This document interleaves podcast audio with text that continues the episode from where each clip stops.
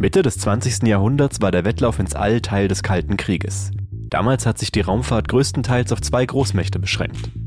Heute wiederum machen sich auch institutionelle und private Akteure auf den Weg. Der Weltraum fasziniert die Menschheit, aber der Nutzen für die Gesellschaft und das Individuum, die Wirtschaft und die Umwelt stehen heute im Vordergrund. Doch was bringt die Raumfahrt der Gesellschaft? In erster Linie Innovationen in den Bereichen Kommunikation, Navigation, Erdbeobachtung und Exploration. Wettbewerb ist ein Haupttreiber und Kooperation erleichtert es, Dinge umzusetzen. Beide Faktoren sind in der Raumfahrt ständig präsent. Jan Wörner ist Hochschullehrer und ehemaliger Universitätspräsident der TU Darmstadt.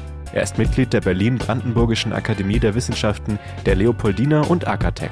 Der Vortrag ist entstanden in Zusammenarbeit mit der Deutschen Akademie der Technikwissenschaften Akatech. Hallo und schön, dass Sie dabei sind bei VHS Wissen Live, der Podcast mit den spannendsten Themen aus ganz Deutschland. Sie hören jetzt vom Nutzen der Raumfahrt, Innovationen für die Gesellschaft. Vom Nutzen der Raumfahrt, Innovationen für die Gesellschaft lautet das Thema meines Vortrags. Und ich werde versuchen, Ihnen mit einer Reihe von Bildern ähm, dazu etwas zu sagen und hoffe, dass zunächst erstmal, dass hier auch alles funktioniert. Das tut es. Wir blicken zurück in das Jahr 1957. Da war ich drei Jahre alt. Da haben die äh, Sowjetunion einen äh, Satelliten gestartet, der hieß Sputnik der hat eigentlich nur Piep, Piep, Piep gemacht und trotzdem war er schon das erste Modell, äh, wie Raumfahrt wirklich auch etwas zum Nutzen der Menschen machen kann. Warum das? Hier ist ein Zeitungsausschnitt äh, aus dem damaligen Jahr. Und Sie sehen, was da oben steht, äh, nämlich, dass man ihn getrackt hat. Und dieses Tracken, dabei hat man überlegt, wie kann man das machen und hat dann an verschiedenen Stationen in den Vereinigten Staaten äh, jeweils das Signal aufgenommen äh, und dann zeitlich zusammengebracht und konnte darüber genau sagen, wo er lang fliegt und wie schnell er fliegt und so weiter. Das ist äh, der erste Ansatz gewesen von Satellitennavigation, nur eben umgekehrt, nicht von von äh, das Signal äh, nicht von oben nach unten ausgewertet, um zu wissen, wo man unten ist, sondern das Signal auszuwerten, um zu wissen, wo der Satellit ist. Das war die Zeit, damit fing das eigentlich schon an dass äh, die Raumfahrt viele Innovationen gebracht hat und jetzt ein Schnelldurchgang nur durch die Geschichte. Der Wettlauf ins All, insbesondere fokussiert auf den Flug zum Mond. Äh, Sie wissen, wie es ausgegangen ist. Die Amerikaner haben es geschafft, äh, zwei Menschen auf den Mond zu schicken. Äh, die Sowjetunion hat es geschafft, einen äh, Roboter, einen Rover auf den Mond zu setzen. Und allein über dieses Bild hier könnten wir jetzt lange und vieles reden. Auf der linken Seite oben der erste Amerikaner im Weltall, der allerdings nicht die Erde umrundet hat, Alan Shepard. Rechts oben Juri Gagarin, der erste Russe, der tatsächlich die, der erste Mensch überhaupt, der die Welt umrundet hat. Großer Sprung in die Zeit von heute. Wir erleben heute einen Wechsel der Paradigmen.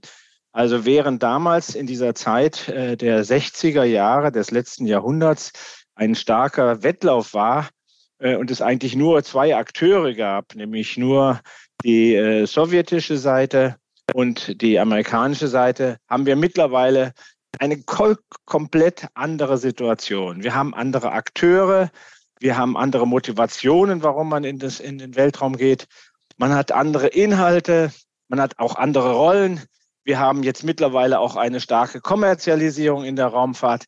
Und ich könnte jede Zeile hier erklären. Ich gehe mal, springe mal bis zur letzten Zeile, äh, in der auch nochmal steht Digitalisierung und künstliche Intelligenz. Also es ist tatsächlich eine andere Welt.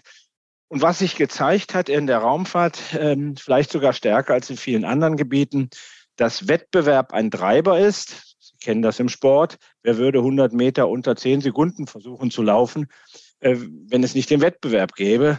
Ähm, aber gleichzeitig ist auch klar, dass die Kooperation, Englisch ein Enabler, ein Ermöglicher ist. Diese Sache, dass man zusammen mehr erreichen kann als allein, das ist der Geist der Europäischen Raumfahrtagentur ESA, die äh, 22 Mitgliedstaaten hat. 19 davon sind auch Mitglied der EU.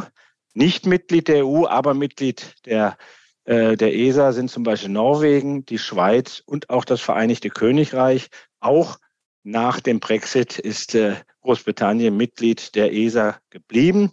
Und die ESA vereint eben das Interesse dieser verschiedenen Länder mit ganz unterschiedlicher Größe. Sagen wir, von Frankreich bis nach Estland reden wir hier wirklich über ganz andere Zahlen Ähm, und äh, ich habe dieses, äh, diese, diese Zusammenarbeit in dem Weltraum sehr genossen in den Jahren, in denen ich dort Generaldirektor war. Und habe dann gesagt, also ich träume immer noch von den Vereinigten Staaten von Europa. Aber da wir da noch nicht sehr nah dran sind, die Astronauten uns aber immer wieder sagen, wenn sie aus dem Weltall gucken, dass sie keine Grenzen sehen, habe ich gesagt, okay, dann lautet mein äh, Plädoyer United Space in Europe, also die Vereinigte Raumfahrt in Europa. Nun, das alles kostet natürlich Geld und diese Frage äh, hat, haben sicherlich auch viele von Ihnen sich gestellt und sagen vielleicht auch, warum da in den Raumfahrt, in die, ins Weltall fliegen? Wir haben doch genug Probleme auf der Erde. Ich werde natürlich heute erstmal versuchen, noch zu beweisen, dass sehr viele Raumfahrtdinge auch auf der Erde genutzt werden, auch von Ihnen genutzt werden. Aber ich will auch gleichzeitig mal zeigen, was denn mit der finanziellen Sicht ist. Und zwar haben wir in Europa, europaweit Bürgerinnen und Bürger befragt, wie viel Geld würdet ihr denn gerne für die europäische Raumfahrt ausgeben? Also nicht, wie viel müsst ihr ausgeben, sondern wie viel würdet ihr gerne ausgeben? Und die Antwort im europäischen Durchschnitt war 287 Euro pro Bürger pro Jahr. 287 Euro pro Bürger pro Jahr. Das war der, die Antwort. Jetzt gucken wir mal zurück, was äh, John F. Kennedy gemacht hat 1961. Da hat er in einer seiner berühmten Reden gesagt, also jeder ähm, Amerikaner muss jetzt Geld bezahlen, 50 äh, Cent pro, pro Woche. Und wenn man das hochrechnet, die Inflation berücksichtigt und all das, kommt man auf 210 Euro pro Jahr. Also offensichtlich das, was die Europäer gerne freiwillig geben wollten, ist sogar noch mehr als das, was John F. Kennedy verlangt hat. In 2019 stand ich vor allen europäischen Raumfahrtministern und musste davon, musste sie überzeugen, Geld für die ESA zu geben. Das ist so ein Prozess, der findet alle drei Jahre statt. Und ich habe genau diese Bilder übrigens äh, den Ministern auch gezeigt und habe ihnen dann gesagt, wie viel Geld ich von ihnen erwarte. Eben hatten Sie die Zahl 287 Euro. Jetzt können Sie mal überlegen, wie viel hat denn der Werner dann wohl gefordert? Und hier kommt vielleicht eine Überraschung, nämlich ich habe nur 8 Euro pro Bürger und Jahr verlangt. Und das haben Sie dann auch gern gegeben. So, jetzt äh, zu der Situation. Wir haben globale Herausforderungen in unserer Welt. Die Frage ist, wie wir diese globalen Herausforderungen angehen können. Sie sehen hier eine lange Liste und Sie können sagen, ja, das ist die falsche Reihenfolge. Wir reden doch jetzt erstmal über Energie oder äh, Gesundheit mit der Pandemie. Es ist eine lange Liste und alle Punkte, die hier stehen, sind wichtig. Ich habe keine Reihenfolge da vorgesehen. Alle Punkte sind wichtig und zu allen Punkten leistet die Raumfahrt Beiträge. Das macht sie in der ESA, der Europäischen Weltraumagentur, äh, in vier wichtigen Bereichen, nämlich einmal Wissenschaft, das zweite, die zweite Spalte ist Sicherheit, die dritte Spalte sind Anwendung, Erdbeobachtung, Navigation, Telekommunikation. Die vierte Spalte habe ich auf Englisch Enabling and Support genannt, also Unterstützung ähm, und äh, Ermöglichung. Und äh, diese äh, verschiedenen Aspekte, die kann eben die Raumfahrt machen und die macht die Raumfahrt. Äh, und deshalb gucken wir jetzt mal, was daraus wird. Ich springe zurück zu den globalen Herausforderungen, zu einer Herausforderung, und zwar zu der Herausforderung, die Sie hier sehen. Das sind zwei Herausforderungen auf einmal. Das ist auf der linken Seite tatsächlich äh, das, äh, äh das, ähm, äh, äh, das Virus, das Coronavirus. Und auf der rechten Seite ist es äh, die, äh, der, der Klimawandel. Wenn wir diese beiden Bereiche uns angucken, dann sehen wir, dass die Ähnlichkeiten haben. Nämlich eine globale Herausforderung muss man erstmal entdecken. Wenn man sie entdeckt hat, dann kann man sie monitoren. Das sehen, wissen wir bei dem Coronavirus. Nachdem geguckt wurde, in Wuhan waren ein paar Leute krank, musste man erstmal entdecken, dass es das Virus war. Dann hat man es gemonitort, jeden Tag neue Zahlen gesagt, wie viele Infizierte da sind. Dann musste man Aufmerksamkeit schaffen in der Öffentlichkeit ähm, durch verschiedene Mitteilungen. Und dann konnten wir beginnen, sie zu bekämpfen äh, über Impfungen und vielleicht auch adaptieren. Jetzt gucke ich zur rechten Seite, nämlich diese Frage des Klimawandels. Und da geht es schon mit der Raumfahrt los, denn den Klimawandel musste man auch erstmal entdecken. Und entdeckt wurde er nicht auf der Erde, sondern auf der Venus. Durch eine Mission wurde festgestellt, dass die Venus einen sehr starken Treibhauseffekt hat. Und dieser Treibhauseffekt, der wurde dann gesucht und auch auf der Erde gefunden. Und das ist das, was wir heute Klimawandel nennen. Also der erste Punkt, äh, Entdeckung ist schon mit Raumfahrt passiert. Der zweite Deck, äh, Punkt, die, nämlich das Monitoring, die Überwachung, das geschieht mit ganz vielen Satelliten, die durch das, äh, die im All herumfliegen, die alle ganz verschiedene Dinge messen, wie zum Beispiel den Ozongehalt oder die Höhe des äh, Wasserspiegels, des Meeresspiegels etc. Also jetzt sind wir da beim Monitoring und da kriegen wir dann eben solche Bilder heraus, wie Sie jetzt hoffentlich sehen können, dass man nämlich über die Zeit sieht, hier der Meeresspiegel steigt an. Mehrere Satelliten nacheinander haben das festgestellt. Ähm, und äh, wenn wir ja gerade wieder eine COP-Konferenz in Ägypten haben und vielfach der Geist von Paris von 2015 beschworen wird dabei, ähm, sollten wir mal kurz gucken, was 2015 passiert ist. Da hat nämlich der amerikanische Zuständige für, die Klima, für den Klimawandel John Kerry gesagt, ich weiß, es gibt immer noch einige, die behaupten, der Klimawandel sei ein Scherz, ja eine politische Verschwörung. Diese Leute haben den Kontakt zur Wissenschaft so weit verloren, dass sie glauben, ein steigender Meeresspiegel sei kein Problem, da nach ihrer Ansicht das Wasser einfach über die Ränder der flachen Erdscheibe ablaufen könne. Ich finde ein sehr schönes Zitat und es belegt auf jeden Fall äh, auch das Bild, das schon für die Beobachtung des Klimawandels die Raumfahrt einen ungeheuren Nutzen hat. Kommen wir zu der Frage, wie wir jetzt Aufmerksamkeit darüber hinaus schaffen, die Menschen noch ein bisschen mehr äh, zu äh, motivieren, äh, mit dem Klimawandel etwas zu machen. Und dafür habe ich dieses Bild ausgesucht. Es zeigt die europäische Astronautin Samantha Cristoforetti, die nach ihrer Rückkehr aus dem All dort an einem kleinen Pflänzchen riecht und äh, ihr Gesicht sagt uns ganz klar, die Erde ist das Beste, was wir haben. Äh, auf der linken Seite sehen Sie auch noch die Erde und Sie sehen die dünne Atmosphäre, die so dünn ist, äh, im Weltall erkennt man das erst. Die Luft aus der und in der wir leben, ist wirklich hauchdünn. Nun kommen wir zu der Bekämpfung. Was können wir denn da machen? Wie können wir denn tatsächlich Klimawandel mit Raumfahrt bekämpfen? Dazu zeige ich Ihnen hier zwei Beispiele. Zwar das erste äh, Beispiel nutzt äh, das äh, Satellitennavigationssystem Galileo. Viele Leute reden immer von GPS, das ist die amerikanische Version. Wir haben hier in Europa das Galileo-System, was übrigens dreimal genauer ist als das amerikanische System. Und wenn Sie ein modernes Navigationsgerät haben oder Handy, dann nutzen Sie sowieso das amerikanische und das europäische gleichzeitig. Rechts oben das kleine, kleine Ausschnitt ist ein äh, Screenshot von meinem Handy und da sieht man die äh, verschiedenen Galileo-Satelliten, die ich in dem Moment äh, sichtbar hatte über mir. Man braucht vier und Sie sehen, das ist also kein Problem. Das Galileo-System funktioniert. Nun, wofür kann ich das Galileo-System benutzen, um etwas gegen den Klimawandel zu machen? Ich kann es zum Beispiel im Auto benutzen. Im Auto haben wir normalerweise die Auswahl bei Navigationsgeräten, den schnellsten oder den kürzesten Weg. Es gibt aber mittlerweile Geräte auch auf, der, äh, auf dem Markt, die gucken nach dem ökologischsten Weg. Und dieses Bild, was ich Ihnen hier zeige, ist das Foto von einem Gerät im Auto einer Mitarbeiterin der äh, ESA. Ist also ein echtes Bild. Ähm, nur leider hat das Programm einen kleinen Fehler. Trotzdem benutze ich dieses Foto ganz gerne. Sie sehen da den schnellsten Weg, 15,52 Stunden den äh, kürzesten Weg 31 Stunden 34 Minuten und den ökologischsten 14 Stunden 56 Minuten. Und Sie sehen schon, was der Fehler ist. Der ökologischste ist sogar schneller als der schnellste. Das heißt, da ist ganz einfach ein kleiner äh, Rechenfehler in dem Programm gewesen.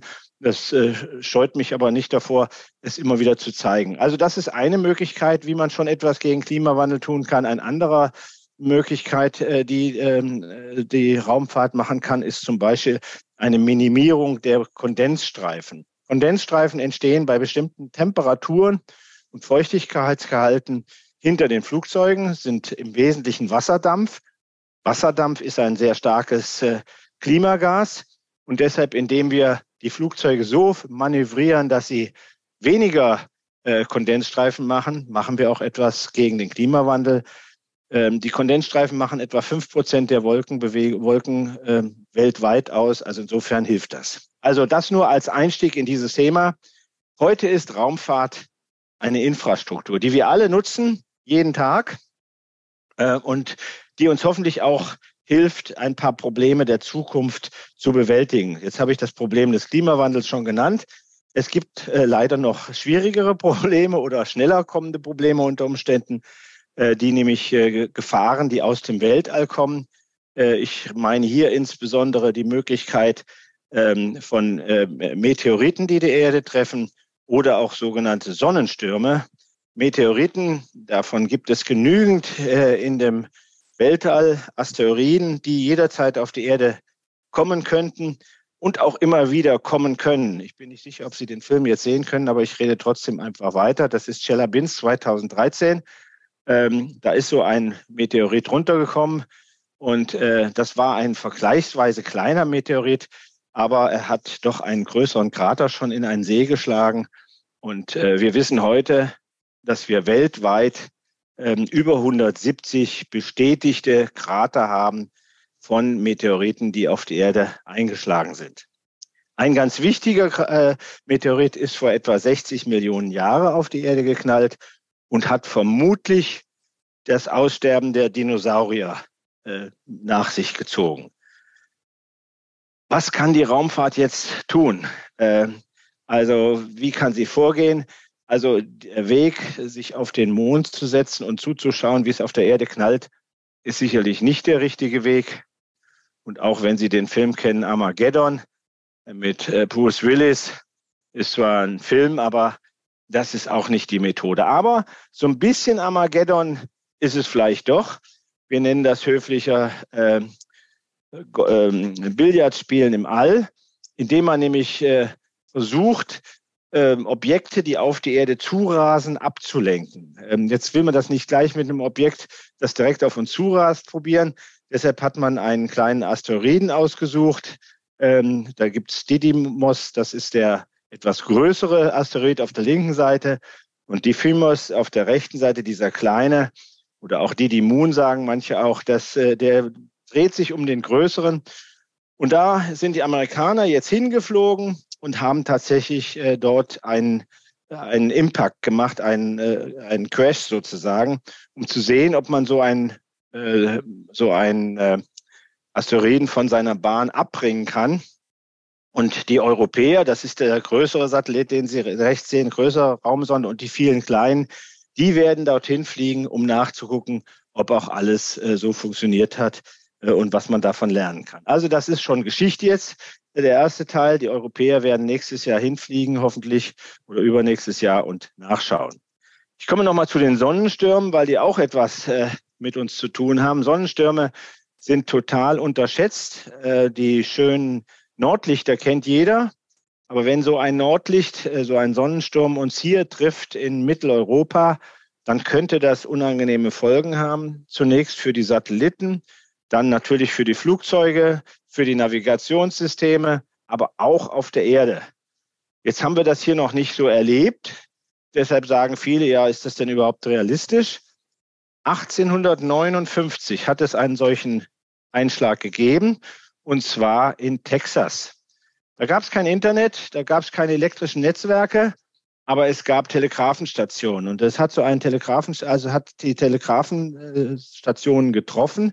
Man hat in Texas Nordlichter gesehen und tatsächlich sind einige der Telegrafenstationen sogar abgebrannt. Also das ist ein sehr ernsthaftes Thema. 1989, also vor gar nicht so langer Zeit, hat es Kanada getroffen und da sind tatsächlich Transformatoren von Wasserkraftwerken durchgebrannt. Und dieses Jahr, 2022, kam so ein Sonnensturm, der war nicht so heftig, so haben wir auf der Erde nicht so gespürt, aber er hat die Atmosphäre unseres Planeten getroffen und hat die Atmosphäre durch diese Einwirkung etwas erwärmt und dadurch erhöht, vergrößert. Und Elon Musk hatte gerade 40 Satelliten gestartet, die er in einer niedrigen Umlaufbahn erstmal geparkt hatte, um sie dann weiter nach oben zu fliegen. Und da kam jetzt dieser Sonnensturm, der hat die Atmosphäre etwas angehoben Und damit kamen diese Satelliten plötzlich in größeren Luftwiderstand und fast 40 Satelliten sind abgestürzt. Was kann da die Raumfahrt machen? Wir können nur einen Wetterbericht erstellen, ähm, eine Wettervorhersage. Ähm, die ESA wird zu diesem Punkt, den Sie unten sehen, L5, das nennt man den Lagrange Point 5, da wird sie hinfliegen. Von dort kann man beobachten, wenn dann so ein Sonnensturm ausbricht. Die Sonne dreht sich in diesem Bild links herum. Man sieht also relativ früh, wenn sich da etwas entwickelt. Wenn das dann Richtung Erde fliegt, dann kann man relativ gut die Geschwindigkeit feststellen. Die Amerikaner fliegen zu dem Punkt L1, Lagrange Point L1. Von dort gucken sie genau in die Sonne und sehen genau, wenn jetzt so ein Sonnensturm kommt, wird er uns treffen oder nicht treffen.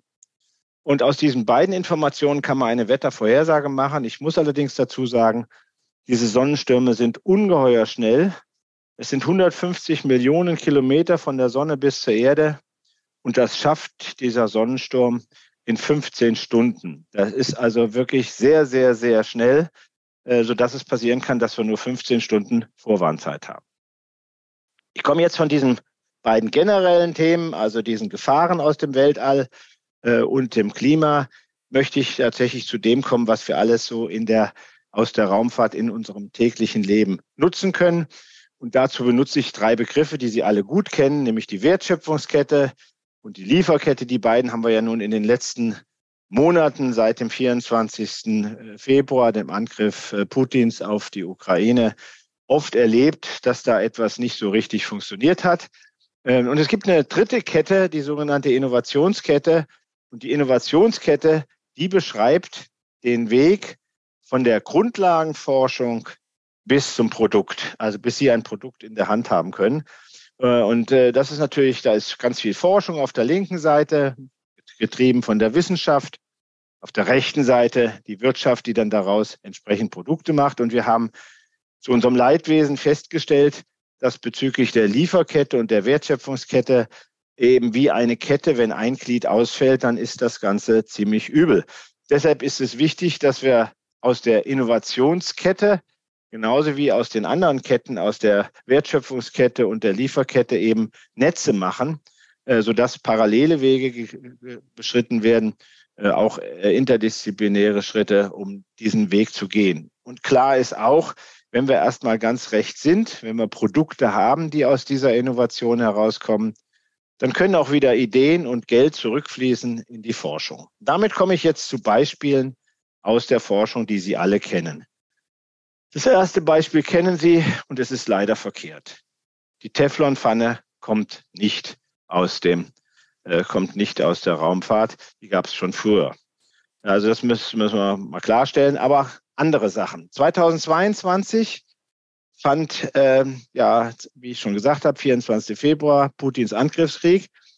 Und eine Wirkung der Raumfahrt, die ich äh, wirklich für ganz wichtig halte, ist, dass trotz dieses Angriffs der internationalen Raumstation nur etwa 350 Kilometer über uns die Zusammenarbeit zwischen Ost und West, zwischen Amerikanern, Russen, Japanern, Europäern und Kanadiern immer noch funktioniert. Also ein geopolitischer Aspekt, ein geopolitischer Nutzen der Raumfahrt. Hier sehen Sie drei Raumfahrer in der Internationalen Raumstation und die trinken gerade Kaffee. Und das ist Kaffee, den Sie gestern auch schon mal getrunken haben und vorgestern vielleicht auch schon mal. Was nämlich passiert ist in der Raumstation, Entschuldigung, in der Raumstation wird äh, das Wasser wieder aufbereitet, ähm, sodass man immer das, Raum, das äh, Wasser mehrfach nutzen kann. Diese Technologie ist wichtig. Auf der Erde verbrauchen wir pro Person etwa 100 Liter Wasser pro Tag. In der Raumstation nur fünf. Also eine Technologie, die wir sicherlich auch auf der Erde brauchen, nicht nur in den wasserarmen Gebieten, sondern insgesamt Wasser ist ein so hohes Gut, da muss etwas passieren. Insgesamt gibt es ganz viele Forschung, die auf der Raumstation durchgeführt wird, auf die ich jetzt überhaupt nicht eingehen will.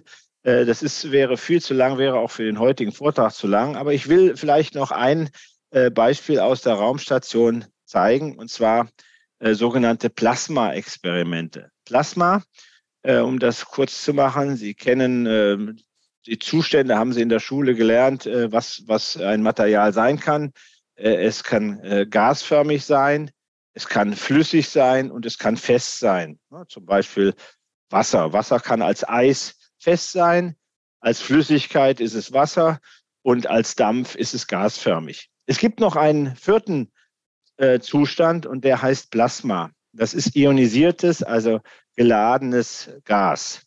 Und äh, dieses, äh, die Experimente dafür wurden auf der Internationalen Raumstation sehr, sehr umfänglich durchgeführt, äh, insbesondere auch zusammen ähm, mit den Russen, vor vielen Jahren schon angefangen. Und äh, Sie sehen äh, in der Mitte einfach, wie so ein, so ein Experiment dann aussieht. Da leuchtet irgendwie nur was, das ist das Plasma. Ähm, aber rechts unten sehen Sie diesen ganzen Versuchsaufbau schon ein ganz schönes Stück. Und was hat das jetzt mit Ihnen zu tun? Eine Firma, ähm, äh, also der Professor, der diese Versuche in Deutschland betreut hat, der hat dann gemeinsam eine Firma gegründet und hat festgestellt, dass dieses Plasma äh, in der Lage ist, Bakterien zu töten. Und deshalb wird es zum Beispiel benutzt für die Wundheilung. Also Wundheilung äh, mit Plasma führt dazu, dass die, die Heilung sehr viel schneller geht, weil einfach die Bakterien ferngehalten würden. Und was Sie auch auf dem Markt bekommen und kaufen können, ist ein Geruchsentferner, äh, der genau nach demselben, auf derselben Grundlage, auf derselben Forschung ähm, basiert. Ähm, der hat halt der hat halt das ionisierte Plasma dann und äh, tötet dann ähm, die Geruchsbazillen, die sie in ihrer Wäsche haben. Äh, und äh, das äh, ist also sehr wirkungsvoll. Ich will Ihnen ein weiteres Beispiel geben. Sie haben sicherlich von der Mission, Mission Rosetta gehört, zu dem Kometen, der wurde immer Churi genannt. Richtig heißt er Churyumov Gerasimenko. Eine lange Reise, zusammen zwei, äh, zwei äh, Raumsonden, nämlich einmal eine von der ESA, das ist die auf der linken Seite, und auf der rechten Seite oben, das ist ein kleines Landegerät, was äh, das Deutsche Zentrum für Luft- und Raumfahrt gemeinsam mit den Franzosen gebaut hatte und das dann auch auf diesem Kometen gelandet ist. Und ähm, dieses System äh, hatte dann eben an Bord eine Kamera, um diesen Kometen, so wie er rechts zu sehen ist, zu fotografieren. Kometen sind so schwarz wie Holzkohle. Und deshalb konnte diese Kamera im Wesentlichen nur Grautöne, also ganz viele unterschiedliche Grautöne, Shades of Grey sozusagen, äh, Bilder machen. Also wirklich ganz viele. Und da kam dann der Kamerahersteller auf die Idee, diese Idee auch für irdische Nutzung zu machen. Und was er daraus gebaut hat, hat eine Kamera gebaut, zur Waldbrandfrüherkennung. Die Kamera guckt also über Wälder hinweg. Und wenn die Wälder, wenn da etwas Graues rauskommt, dann äh, kann diese Kamera entscheiden, ob das Wasserdampf ist oder ob das äh, Rauch ist von einem Waldbrand. Die Erdbeobachtung äh, wird unglaublich häufig benutzt für äh, in unserer Gesellschaft, zum Beispiel hier aus dem Land, aus dem ich komme, aus Hessen. Äh, eben ähm, wird es von der von dem Ministerium und dem Hessischen Landesamt äh, genutzt, um alles mögliche Landwirtschaft, um Hochwassersituationen zu gucken, um städtische Wärmeinseln ähm, äh, zu eruieren und vielleicht etwas dagegen zu machen. Also eine ganze Vielfalt, die dort passiert.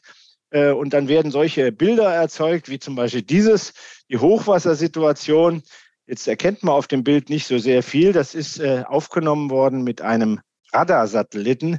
Radarsatelliten sind aktive Satelliten, die zunächst von oben nach unten einen Radar, eine, einen Radarstrahl senden und dann die Reflexion messen.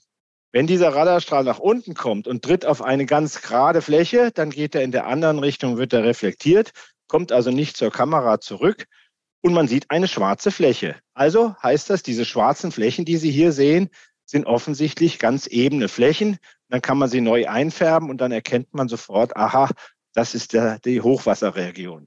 Und deshalb ist nicht nur die Beobachtung des Hochwassers, sondern kann auch daraus ableiten, wie, sind, wie, ist man, wie muss man jetzt äh, die Leute informieren? Kann man irgendwo einen Damm äh, einreißen, um zum Beispiel Hochwasserflächen zu fluten? Also eine ganz praktische Anwendung, die mittlerweile in vielen Bereichen gemacht wurde, auch schon beim Elbe-Hochwasser ähm, eingesetzt wurde. Wir können aus dem Weltall Wetter Entwicklungen vorhersagen. Hier Hurricane Harvey 2017.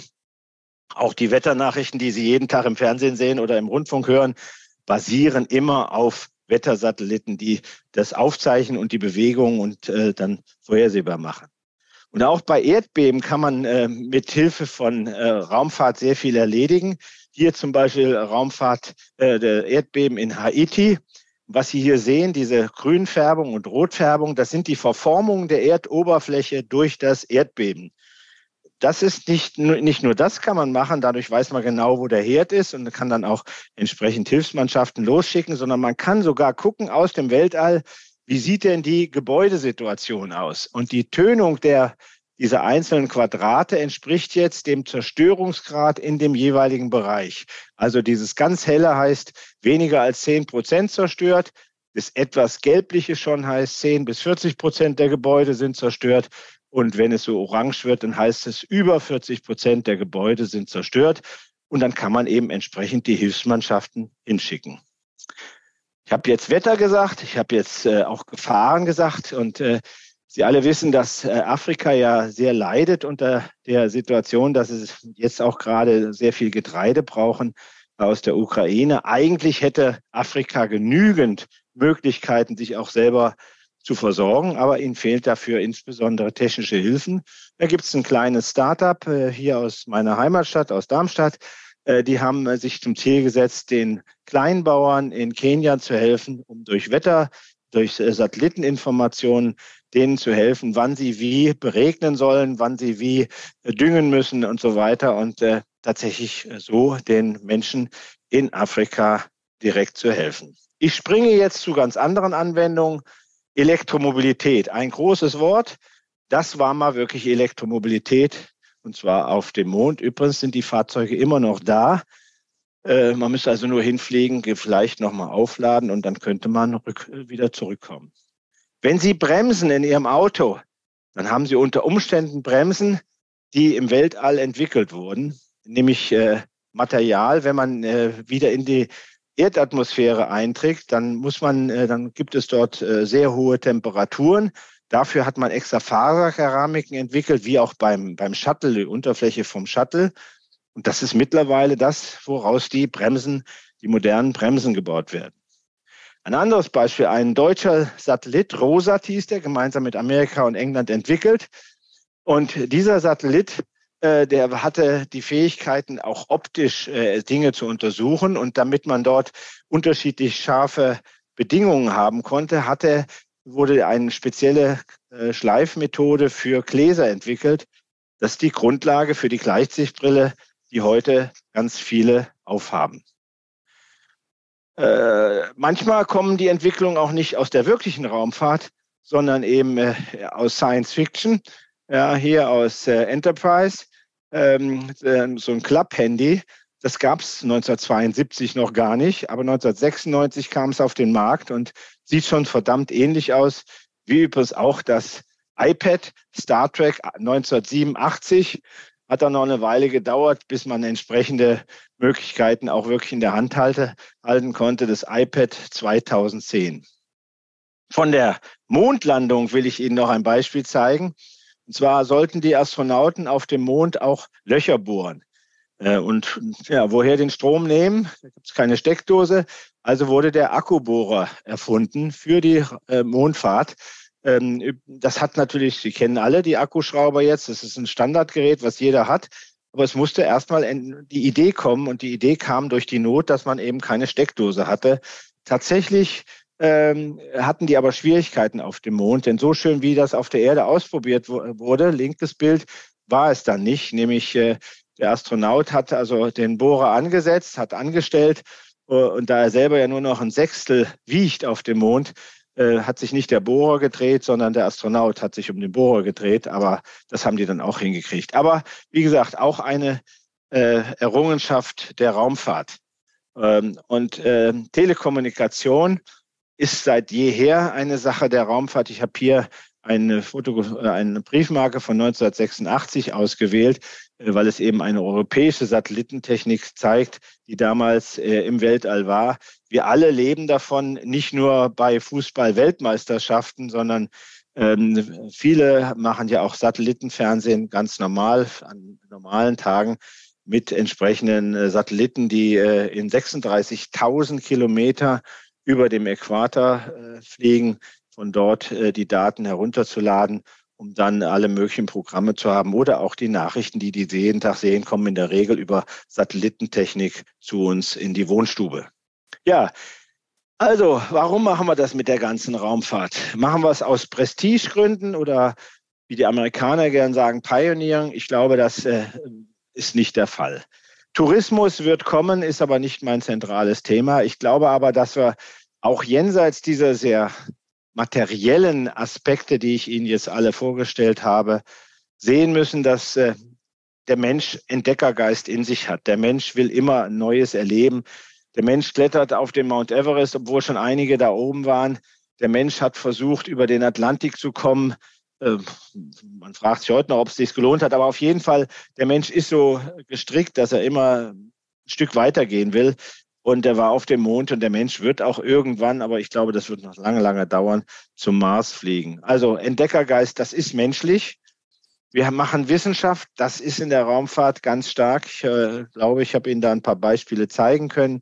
Auch die, das, die Erkennung des schwarzen Lochs in unserer Milchstraße war so eine hervorragende Entdeckung, ähm, die wirklich äh, uns auch weitergebracht hat im Verständnis. Erdbeobachtung habe ich Ihnen gezeigt, Navigation, Telekommunikation habe ich Ihnen gezeigt.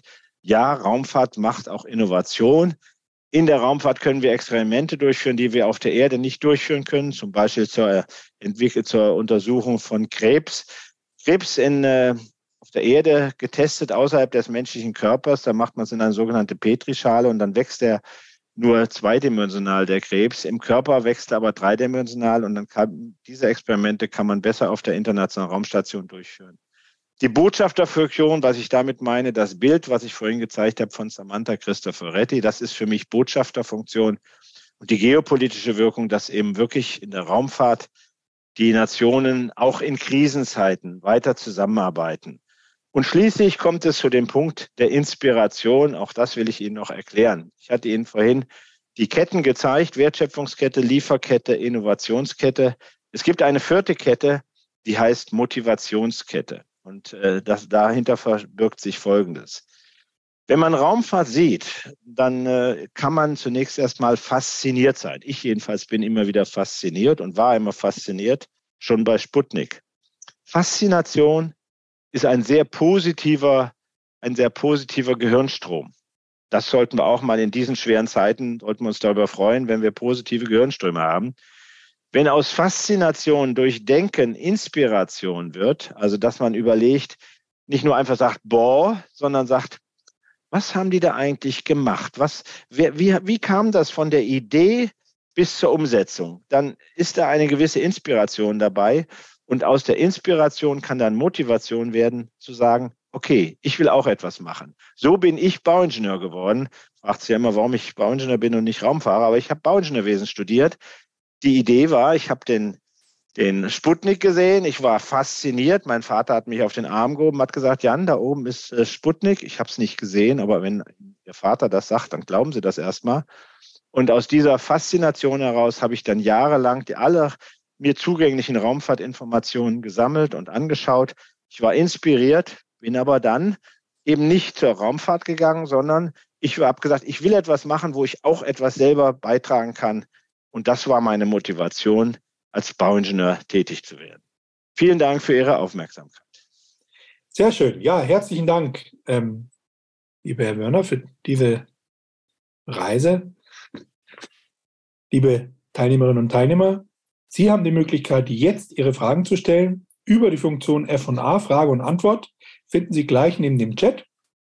Wir freuen uns auf Ihre Fragen und Sie haben auch die Möglichkeit, Fragen, die bereits eingegeben sind, über das Daumen nach oben Symbol zu bewerten beziehungsweise zu favorisieren. Dann rutschen Sie in unserer Anzeige auch nach oben. Und ich darf auch bei uns begrüßen den Kollegen Martin Bimmer von der Akatec, der uns jetzt helfen wird, Ihre zahlreichen Fragen ähm, an Herrn Werner weiterzugeben. Und dann steigen wir vielleicht gleich mal an. Sie haben ja angefangen äh, mit dem Klimawandel, lieber Herr Wörner. Dann haben wir da vielleicht auch gleich eine passende Frage betreffend den Weltraummüll. Und zwar, welche Lösungen sind denn vorgesehen für die Beseitigung des Weltraummülls? Ja, also unter Weltraummüll bezeichnet man äh, insgesamt normalerweise nur die, die menschlichen Abfälle in Anführungsstrichen, das heißt Raketenteile, Satellitenteile und so, also man-made äh, Waste. Es gibt natürlich auch natürliche Teile, die um uns drumherum fliegen, Gesteinsbrocken und so etwas, auch um die Erde drumherum. Ähm, äh, und für den Weltraummüll gibt es mittlerweile Ansätze für den Bereich der größeren Teile, also sagen wir mal ab Satellitengröße, ab vielleicht 100 Kilo. Da gibt es äh, mehrere Firmen, die das bereits äh, entwickeln und es gibt auch eine kleine europäische Firma, äh, die dort äh, gemeinsam mit der ESA so etwas äh, jetzt machen will. Es gibt eine japanische Firma, die das macht. die fangen das dann ein bremsen es ab und durch das Abbremsen fallen dann diese Teile nach unten und verglühen in der Atmosphäre. Für die kleinen Teile gibt es bisher noch keine Lösung. Wir gehen davon aus, dass wir eine Million Teile haben von einer Größe von mindestens einem Zentimeter. Wer den Film Gravity gesehen hat, äh, der in vielen unrealistisch ist, aber an der Stelle ist er sehr realistisch. Es ist wirklich gefährlich, so ein ein Zentimeter Brocken, der einen Astronauten trifft, das ist schneller als jede Gewehrkugel mit 28.000 Kilometer pro Stunde. Dafür gibt es bisher noch keine gute Lösung. Mhm. Gut, dann möchte ich die nächste Frage bringen. Es hatten ja vorhin die Plasmaforschung auf der ISS gezeigt und überhaupt, dass viel Forschung auf der Raumstation stattfindet. Jetzt kam dann die Frage dazu, warum muss man für die Plasmaforschung überhaupt ins Weltall gehen? Was sind so die Vorteile, dass man die Forschung im Weltall betreibt? Also jetzt bin ich ausnahmsweise mal richtig dankbar, nämlich, da, dass ich meine Tochter angerufen habe. Die hat nämlich Plasmaforschung gemacht früher, äh, macht mittlerweile Quanten und ich habe der die genau dieselbe Frage gestellt in der Vorbereitung für den heutigen Abend. Habe ich gesagt, wenn das einer fragt, was sagst du denn dann? Und sie hat mir eine klare Antwort gegeben. Die Plasmaforschung im Weltall war nicht dazu da und war auch nicht das Ziel, ähm, irgendwie eine Anwendung zu untersuchen sondern das war eine reine Grundlagenforschung, äh, das Verhalten von sogenannten schmutzigen Plasmen, also solchen Plasma, künstlich erzeugten Plasma, äh, genauer zu untersuchen. Und ähm, wenn man das auf der Erde macht, sind die Störeinflüsse der Gravitation so groß, dass man diese, diese Untersuchung nicht so, so genau machen kann. Und deshalb haben die das Weltall gemacht. Gibt es auch schöne Bilder dazu. Ähm, und dann natürlich die Entwicklung, die daraus dann kam, die war dann wieder auf der Erde. Man hätte jetzt, man kann ja auch sagen, da hätte man gleich die Entwicklung auf der Erde machen können. Das ist bei vielen der Anwendungen, auch bei dem Akkuschrauber. Können Sie auch sagen, hätte ich ja gleich auf der Erde entwickeln können. Ja, aber ich brauchte erstmal diesen Ansatz. In dem Fall war es die Grundlagenforschung der Plasmaforschung auf, im Weltall. Bei den Akkuschraubern war es die Notwendigkeit, auf dem Mond zu bohren. Ne? Also es sind immer unterschiedliche Ansätze, die dazu führen. Dankeschön. Herr Günther möchte wissen, welche Nachfolgeplanungen gibt es von der ESA nach Außerinbetriebnahme der ISS? Mhm. Wird es auch in Zukunft eine Zusammenarbeit in Russland, mit Russland oder China geben? Politische Frage, ne? Aber äh, ich sage erstmal, ich habe meine Auffassung war immer, dass wir an die Zeit nach der ISS denken müssen und die Experimente im sogenannten niedrigen Erdorbit, also da, wo die äh, ISS ist, sind so wichtig, weil äh, da die mit der Schwerelosigkeit kann man so viele Dinge entwickeln, die ich heute überhaupt nicht alle beschreiben konnte, so dass ich da fest davon überzeugt bin, dass das auch weiterhin nötig ist. Die, ob man das, ob, ich glaube nicht, dass man noch so eine internationale Raumstation aufbauen wird. Man wird das in Zukunft mit äh, kleineren ähm, Missionen machen, die man äh, zum Teil mit und zum Teil ohne Astronautinnen und Astronauten durchführen wird. Aber das wird es geben. Äh, dafür gibt es keine ganz konkreten Planungen jetzt von Europa, aber es gibt ein paar Hinweise. Also Europa baut zurzeit einen sogenannten, äh, einen Space, äh, Space Rider, äh, ein kleines, äh, ein kleines äh, Space Shuttle im Prinzip, ähm, ähm, der also um die Erde fliegen soll, in dem auch Experimente ohne Astronautinnen und Astronauten durchgeführt werden können. Gleichzeitig wird man aber auch diese andere Funktion der ISS, diese geopolitische Wirkung, die wird man auch brauchen. Und die gibt es auch schon, im, nämlich zum Mond wird man gemeinsam fliegen mit den Amerikanern und anderen Ländern. Die Beziehung zu Russland ist leider im Moment durch den Angriffskrieg von Putin massiv gestört, wirklich sehr massiv gestört. Viele Missionen sind jetzt ähm, da äh, äh, gestoppt worden, was ich sehr, sehr bedauere. Ich bin auch nach wie vor der Auffassung, dass Wissenschaft und Forschung auch in Krisenzeiten möglichst noch existieren sollte, weil sie eine Brücke darstellen können. Also diejenigen, die sich zurückerinnern können an die Situation DDR, Bundesrepublik, auch da gab es über den Stacheldraht hinaus immer wissenschaftliche Kooperationen. Also deshalb hoffe ich auch darauf, dass wir irgendwann wieder in eine Situation kommen, dass man auch mit den äh, russischen Kolleginnen und Kollegen wieder äh, in der Wissenschaft zusammenarbeitet. China hat ein eigenes Programm, baut derzeit gerade eine Raumstation auf und ähm, wir haben in der ESA auch eine Reihe von Astronautinnen und Astronauten schon vorbereitet. Die haben schon Chinesisch gelernt, um gegebenenfalls auch mit den Chinesen zu fliegen. Auch da kann man natürlich sagen, oh, hoppla, Menschenrechte und so weiter, kann man alles sagen, verstehe ich alles. Aber ich glaube, dass man Überzeugung für unsere Überzeugungen besser bewirkt, äh, indem man wirklich etwas zusammen macht, als indem man sie isoliert. Aber das ist eine sehr ein, einsame politische Auffassung, die ich da habe. Mhm. Vielleicht eine kurze Nachfrage dazu, äh, sei, sei mir an der Stelle noch gestattet. Ja. Ich glaube, die Frage ging, ging ein bisschen in die Richtung der, der friedlichen äh, Koexistenz und Zusammenarbeit. Drehen wir es jetzt mal um. Ähm, wie, also die erste Frage wäre, wie Gibt es Waffensysteme, die auch im Weltall entwickelt worden sind? Äh, Gibt es da eine entsprechende Forschung, die dort stattfindet? Ähm, und die, die zweite Frage wäre dazu, ähm, wie, wie realistisch ist denn so die, die Fantasie oder der Albtraum äh, von, vom, vom Krieg der Sterne? Ja, also das war unter Ronald Reagan, äh, wurde das ausgerufen, Krieg der Sterne. Und er hat sich dann eines Besseren belehrt und hat die ISS äh, dann äh, mit in die, aus der Taufe gehoben. Ähm, ich halte von Krieg der Sterne überhaupt nichts. Ich, ich halte überhaupt nichts von Krieg, aber da ganz besonders nichts. Ich glaube, dass das wirklich vollkommen irre Vorstellungen sind. Ähm, natürlich träumen Militärexperten davon, auch von da oben mit irgendwelchen Laserwaffen auf die Erde zu schießen. Ja, das äh, finde ich schon pervers. Ähm, untereinander da oben braucht man eigentlich nicht viel zu machen. Wenn man einen anderen Satelliten zerstören will, dann reicht es einfach, den anzurampeln, anzurempeln. Da reicht ein Stück Beton. Also ja, meine Betonfähigkeiten, meine Bauingenieurfähigkeiten würden vollkommen ausreichen. Ich kann einfach einen Betonklotz hinfliegen, dann ist alles kaputt. Aber dann habe ich wieder Schrottteile en masse äh, und die gefährden wieder alle Satelliten. Also ich halte das erstens für total bescheuert, da oben was zu zerstören. Und zweitens hoffe ich, dass äh, die Länder vernünftig bleiben und nicht irgendwelche Waffensysteme im All positionieren. Wirklich ausschließen kann man es leider nicht. Danke.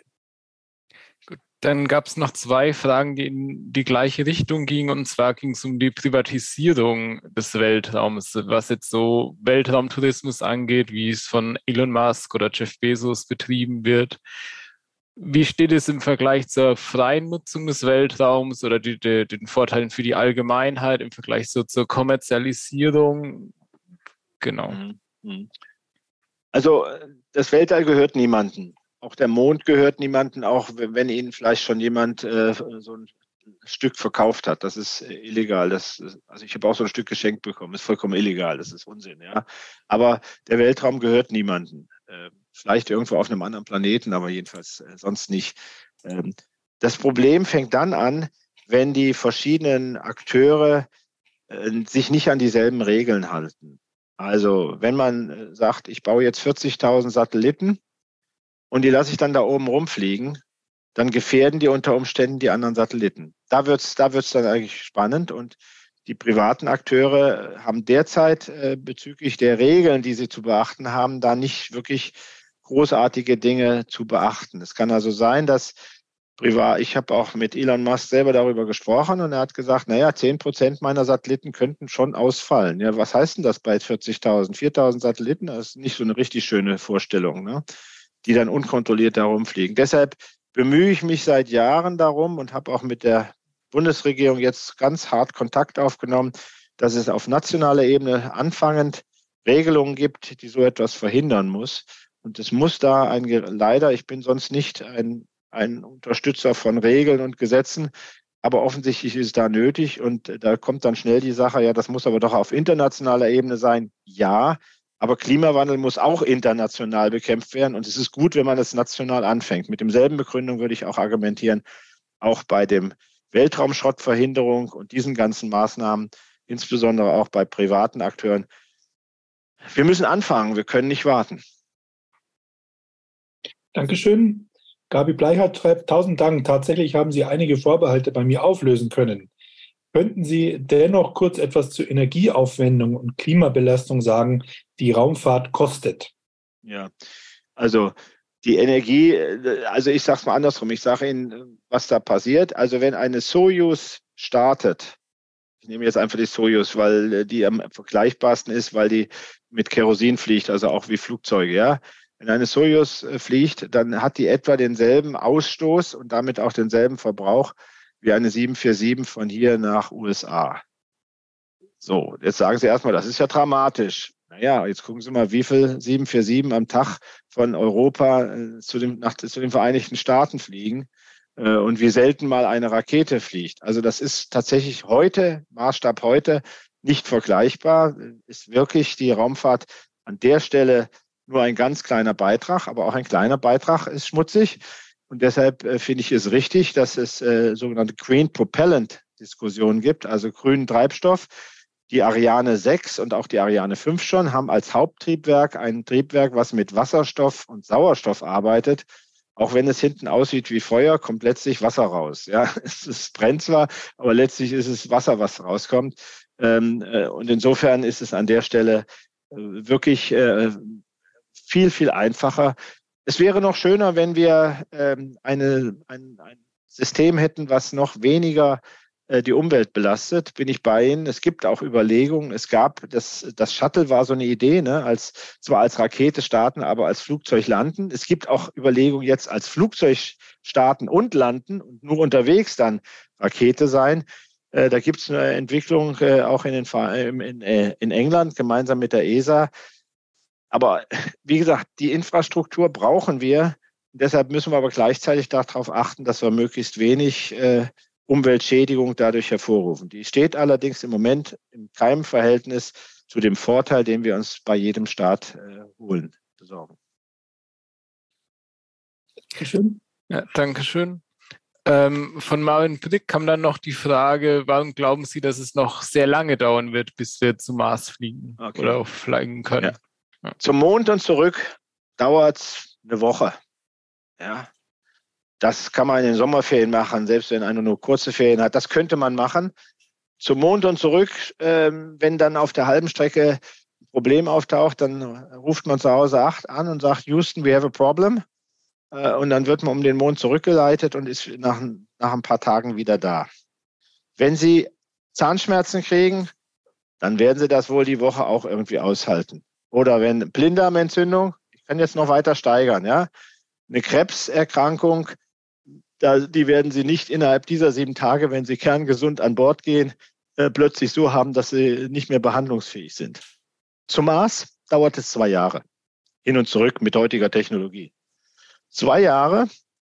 Dabei setzen Sie zwei Jahre die Astronauten und Astronautinnen einer heftigen kosmischen Strahlung aus. Wenn es einen Solar Flare gibt, von dem ich vorhin gesprochen habe, dann werden die regelrecht gegrillt. Die amerikanischen Astronautinnen und Astronauten hatten zum Mond immer Glück, dass so etwas nie passiert ist. Wenn sie unterwegs krank werden und dann zwei Jahre durchhalten müssen, um jeden Preis, sie haben keine Chance zurückzukommen. Das ist aus meiner Sicht mit heutiger Technologie wirklich, äh, ich bin ganz hart, nicht vertretbar. Und die Leute, die sagen, ja, dann machen wir nur ein One-Way, das sagt sogar auch Elon Musk, er sagt, es gibt genügend Leute, die nur hinfliegen wollen. Das würde ich aus ethischen Gründen schon überhaupt nicht akzeptieren, dann in der Blechbüchse auf dem Mars zu leben und wie gesagt, dann bei irgendeiner Krankheit wirklich einfach zu sterben, weil zum Beispiel der Impfstoff fehlt oder was weiß ich, kann ich mir jetzt überlegen an Krankheit, ja. Also das, deshalb glaube ich, das wird noch richtig lange dauern. Ich wünschte, ich würde es miterleben, aber ich bin 68. Ich rechne mir relativ geringe Chancen aus, dass ich das noch erlebe. Da wollen wir es trotzdem hoffen, äh, lieber Herr Wörner. Ähm, Andreas Botschwiner möchte gerne wissen, gibt es neue Entwicklungen zum Thema Antrieb im Weltraum? Schlagwort Ionenantrieb oder WOP-Antrieb? WOP-Antrieb leider noch nicht. Wäre toll. Aber Ionenantriebe gibt es.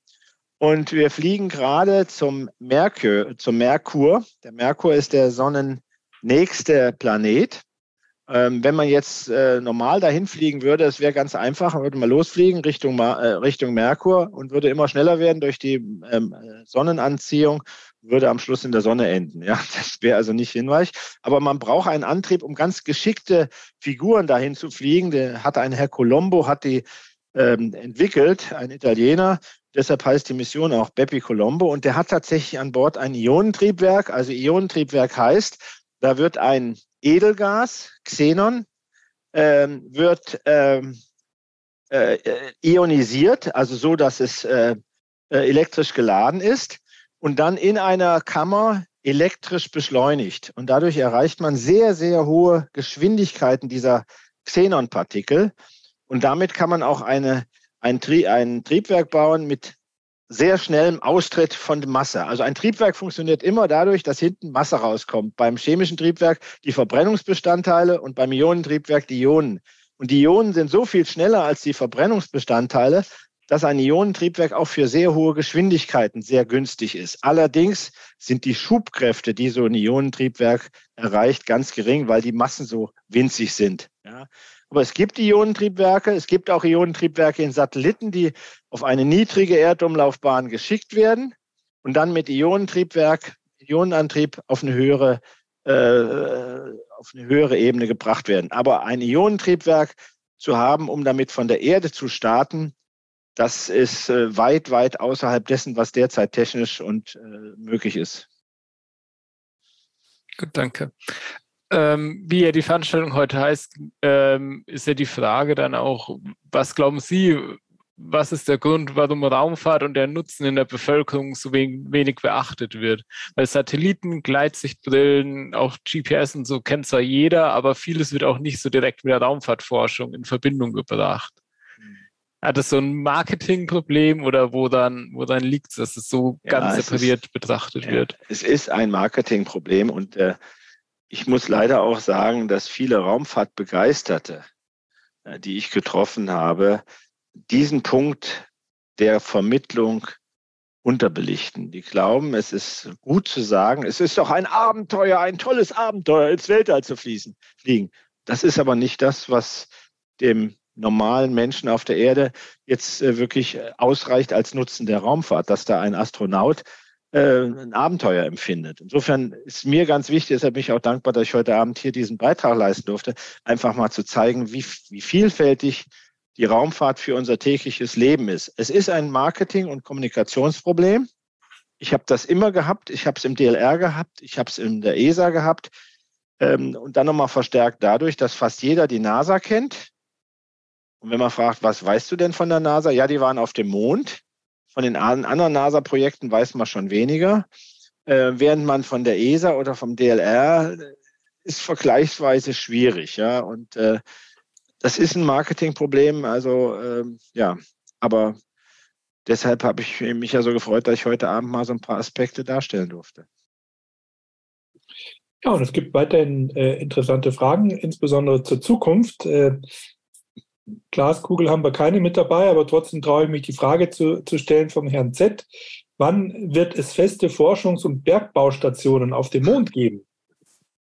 Ja, es gibt Überlegungen von Firmen und auch von Regierungen, äh, außerhalb der Erde äh, Rohstoffe abzubauen.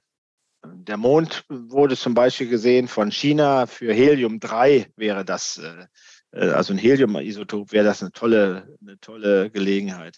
Andere haben gesagt, wir fliegen zu äh, Asteroiden und holen da Gold oder sonst etwas.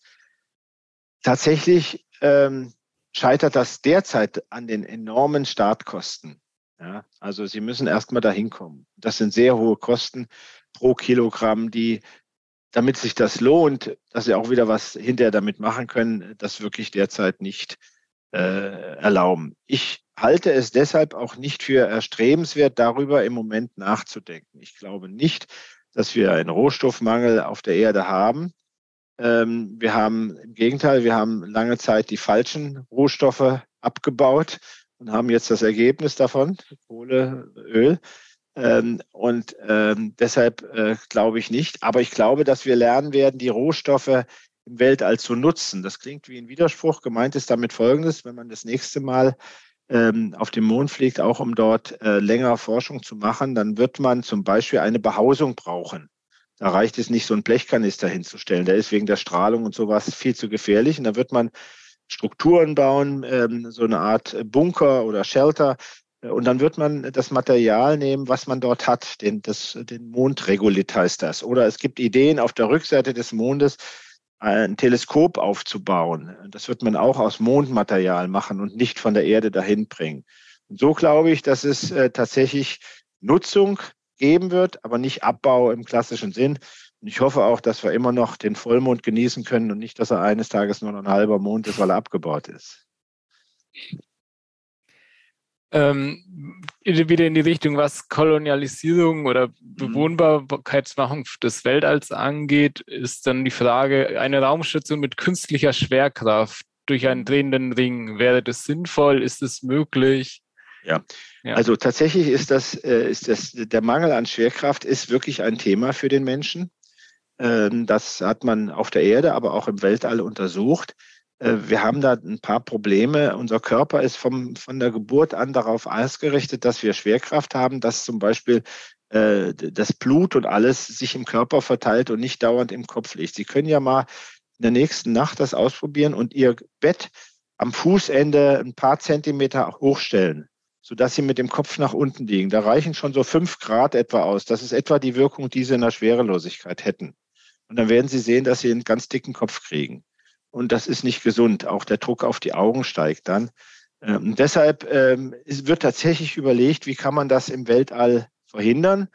Da gibt es äh, schon, wenn jemand den Film Interstellar geguckt hat, Interstellar endet am Schluss, äh, wenn er dann seine Mutter besucht, äh, nee, seine Tochter, die älter ist als er, so ist es, er besucht seine Tochter im Krankenhaus, die ist älter als er, dann sind die in einer Riesentrommel, die sich dreht ähm, und die künstliche Schwerkraft, weil die Erde äh, unbewohnbar geworden ist. Ähm, tatsächlich hat man auch für die Raumschiffe ähm, so Zentrifugen entwickelt. So eine Zentrifuge steht auch in, in, äh, in Ports bei Köln. Ähm, das ist eine sogenannte Kurzarz, Kurzarm äh, ähm, Zentrifuge, die ist also, hat Durchmesser so etwa von vier Metern. Der Kopf ist dann innen und die Beine sind außen. Indem sie drehen, kriegen sie die Schwerkraft so hin, dass oder kriegen so ein schwerkraftähnliches Gefühl für den Menschen. Das ist für lange Reisen sicherlich eine, eine gute Hilfe. Noch schöner wäre natürlich so richtig wie bei Interstellar oder äh, auch bei äh, äh, Odyssee im Weltraum da, da, die haben das auch so gemacht. Das ist natürlich eine schöne Vorstellung, aber da sind wir weit von entfernt von solchen großen Stationen. Dann bleiben wir vielleicht gleich beim Film ähm, und zwar die Nachfrage, welcher bekannte Sci-Fi-Film kommt der Realität am nächsten? Also am besten finde ich Interstellar. Der kommt der Sache nicht sehr nah, weil es ist, es ist ja Ihre Frage, die, aber ich finde ihn einfach fantastisch gemacht, diese anderen Welten und so. Der Marsianer ist sehr nah. Der Marsianer ist sehr nah weil der Marsianer auch dieses Thema ähm, der, äh, der, der, der, der zwei Jahre auch schön darstellt, dieses Problem. Ne? Also der hat auch ein paar, also zum Beispiel, wenn er da seinen, diesen radioaktiven, diesen, diesen Dingen da holt von dem anderen, äh, von dem anderen Landemodul, ne? dass er das einfach neben sich auf den Platz legt, ist nicht gesund. Also ist nicht gesund, so eine radioaktive Quelle neben auf den, auf den Stuhl zu setzen. Aber ansonsten ist der schon der Beste. Realitätsnah. Und natürlich Raumschiff Orion. Aber das ist jetzt nicht für jeden ein Witz. Ähm, man, man hat ja im Moment so den Eindruck, dass die privaten Unternehmen viel erfolgreicher, schneller, günstiger vielleicht auch arbeiten als NASA und ESA. Ähm, ist überhaupt noch eine Zukunft jetzt für ESA, NASA denkbar oder wo, wo sind da die Vorteile oder was sind auch die Hindernisse, wieso NASA, ESA so langsam sind im Vergleich? Ja, ich zeige, ich will Ihnen ein Beispiel geben. Wir haben versucht, auf dem Mars zu landen. Wir hatten eine Mission aus zwei Teilen. Ähm, das eine war der Trace Gas Orbiter, der sollte äh, den, das Methan äh, in der Atmosphäre von, äh, vom Mars messen, weil es biologisches und geologisches Methan gibt und man wollte gucken, ob das vielleicht eine Spur von Leben hat. Und dann haben wir gesagt, wenn wir schon dahin fliegen, dann versuchen wir doch mal gleich zu landen und haben ein kleines Landemodul dazu gebaut. Das hieß Scaparelli, von den Italienern gebaut. Das Ding ist wunderbar in die Marsatmosphäre eingedrungen mit einem Hitzeschutzschild, dann Fallschirm geöffnet und am Schluss äh, Fallschirm abgeworfen, Hitzeschutzschild abgeworfen äh, Triebwerk äh, angeworfen, um zu landen. Und dann gab es durch einen Computerfehler kurz vor der Landung, äh, hat er die Triebwerke abgestellt. Wir sind gelandet, aber keine Soft Landing. Wir wollten nur probieren, wie kann man landen. Wir haben ganz viel gelernt. Okay, das ist die eine Geschichte. Jetzt erzähle ich die andere Geschichte. Das war eine öffentliche Geschichte, ne? institutionelle. So, Elon Musk hat versucht, ähm, die erste Stufe seiner Rakete wieder zu verwenden. Also hat er einen Satelliten nach oben geschossen, so wie wir unseren Satelliten um den Mars, hat er einen Satelliten um die Erde geschossen. Und wir haben versucht, auf dem Mars zu landen und er hat versucht, die erste Stufe wieder auf der Erde zu landen. Und da hatte er ein kleines Schiff und wollte auf diesem Schiff landen. Erster Versuch, schiefgegangen. Zweiter Versuch, schiefgegangen. Dritter Versuch, schiefgegangen. Und da hat er gesagt, Full, ich sag's gleich auf Deutsch, aber erstmal auf Englisch. Full RUD, Rapid Unscheduled Disassembly Event. Ship is fine, minor repairs, exciting day. Also er hat gesagt, hm, schnelle, ungeplante Zerlegung. Schiff ist in Ordnung, geringe Reparaturen, toller Tag. Es ging nicht um das Schiff, es ging um diese, diese Rakete eigentlich. Wenn ich gesagt hätte bei Scaparelli, hm, äh, ungeplante, schnelle Zerlegung. Maß ist in Ordnung, keine Reparatur, ein toller Tag. Ich wäre vermutlich gefeuert worden. Das heißt, der Druck auf den öffentlichen Einrichtungen ist ungleich höher als der Druck bei den Privaten. Das muss man einfach sehen. Gleichzeitig sind die äh, öffentlichen aber auch bei vielen wirklich langsamer, weil sie eben immer mit dem mit der Drohgebärde im Hintergrund ihr gebt äh, Steuergelder aus wirklich glauben, sie müssten viel vorsichtiger sein. Obwohl wir in dieser Umfrage, die ich vorhin zitiert habe, haben wir die Leute auch gefragt, was erwartet ihr von der öffentlichen Hand? Und die haben gesagt, dass die öffentliche Hand risikoreiche Missionen macht. Das ist auch ganz interessant. Das haben die, hat die Bevölkerung gesagt. Also insofern ist da ein Unterschied. Ähm, ich glaube, in Zukunft wird die öffentliche Seite insbesondere auch Kunde der Raumfahrt sein, nicht mehr alles selber bauen, sondern Kunde sein vermitteln zwischen den Ländern, aber ganz wichtig auch das, was wir schon angesprochen haben, die Gesetze und Regeln formulieren. Das wird die öffentliche Seite der hauptsächlich sein. Die, die Raumfahrtagenturen werden sich ändern. Vielleicht dazu eine kurze Nachfrage praktischer Natur. Benutzen eigentlich alle den, den gleichen Raketentreibstoff oder gibt es da auch ähm, deutliche Unterschiede? Ja, also ich habe jetzt das Beispiel äh, äh Dingens genannt, äh, Soyuz, die benutzt äh, Kerosin und Sauerstoff. Ja, also quasi wie im Auto oder wie im Flugzeug, nur nicht mit Luft, sondern mit äh, flüssigem Sauerstoff. Die ähm, Ariane 5 als Beispiel hat in der Mitte ein Triebwerk, was Wasserstoff und Sauerstoff verbrennt. Und außen hat sie noch so zwei, so zwei Stangen dabei, übrigens auch wie diese neue Rakete der Amerikaner, die hoffentlich am Montag startet. Ähm, das sind sogenannte Booster. Und da drin äh, ist ein Festbrennstoff, also ähnliches wie Schwarzpulver, was da verbrennt. Und es gibt also Raketen aller Art. Es gibt welche mit Festbrennstoff, es gibt welche mit Flüssigtreibstoff äh, und dann gibt es verschiedene Materialien, die da, also ganz unterschiedliche Stoffe, die da benutzt werden. Breite Palette. Danke. Sie hatten jetzt gerade auch schon den, den Start oder den, den geplanten Start angesprochen von der Artemis-Mission. Die wurde ja so oft schon verschoben woran liegt es, welche Kosten entstehen dadurch und ja. wie, also welche Sicherheitsmaßgaben sind da entscheidend? Ja, also die Amerikaner behandeln diesen Flug Artemis 1 wie einen astronautischen Flug, obwohl es kein astronautischer Flug ist. Das machen sie, weil sie nämlich schon mit dem nächsten Start dann auf jeden Fall auch schon Astronauten fliegen. Und deshalb ist das verständlich, dass sie schon jetzt mit denselben Sicherheitsvorkehrungen rangehen. Und wenn ein, ein, äh, ein, ein System sagt, Achtung, hier, hier stimmt was nicht, dann fliegt man lieber nicht. Das ist erstmal, dafür hat man die Sensoren. Sonst hätte man die Sensoren nicht, wenn man die nicht, wenn man sozusagen würde, wir fliegen einfach. Die Sensorenanzahl bei der Soyuz sind wesentlich geringer, ja. Das ist äh, kein Vergleich, ist allerdings auch ein einfaches System. Die die SLS, diese Schwerlastrakete von den Amis, ist schon ein sehr kompliziertes und großes Ding. Ähm, und äh, beim Erstflug sollte man vorsichtig sein. Äh, das sollte man wirklich als vernünftig äh, sehen, wenn die da einen Start abbrechen ähm, und nicht als als Mangel an Ingenieurleistung, sondern für mich ist das durchaus Ingenieurleistung. Äh, wenn nachgeguckt wird, äh, ist wirklich, funktioniert wirklich alles. Und es geht da wirklich auch um große Summen. Und natürlich jede Verschiebung kostet Geld. Ähm, das ist, das geht dann auch richtig schon gleich mal in die Millionen. Das kann schon sein. Ne? Also das ist keine kleinen Summen, die da benötigt werden. Ja, vielen Dank. Mit dem Blick auf die Uhr müssen wir so langsam jetzt zum Ende kommen.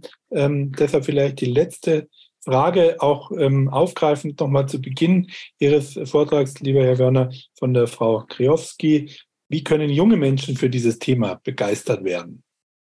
Also junge Menschen brauchen das nur zu riechen, dann sind die schon begeistert. Also wenn ich in Schulen oder Kindergärten äh, geredet und geredet habe und rede, die jungen Leute sind eigentlich sofort begeistert. Ja, äh, es sind eher so die Mittelalten oder Alten, so wie, wie ich, die dann sagen, ach, brauchen wir doch nicht diese Raumfahrt. Ja, ich weiß nicht, ob ich es geschafft habe. Ich wollte Ihnen heute schon zeigen, dass wir alle die Raumfahrt benutzen und dass die Raumfahrt ein großer Vorteil für unser tägliches Leben ist, bei allen Schwierigkeiten, wie wir auch damit haben. Aber junge Leute sind in der Regel auch unverdorben, was das Thema Neugier angeht. Also Babys äh, lutschen an allem rum und wenn Erwachsene, nicht jetzt überall dran rumlutschen, aber wenn die irgendwelche verrückten Sachen untersuchen, dann gucken Leute manchmal schon schief hin und sagen, ach, diese Akademiker. Wir sollten Neugier als einen, einen unserer europäischen Werte verstehen. Äh, Europa war immer neugierig, wenn die Europäer in die Welt gezogen sind, über den Atlantik oder sonst wohin.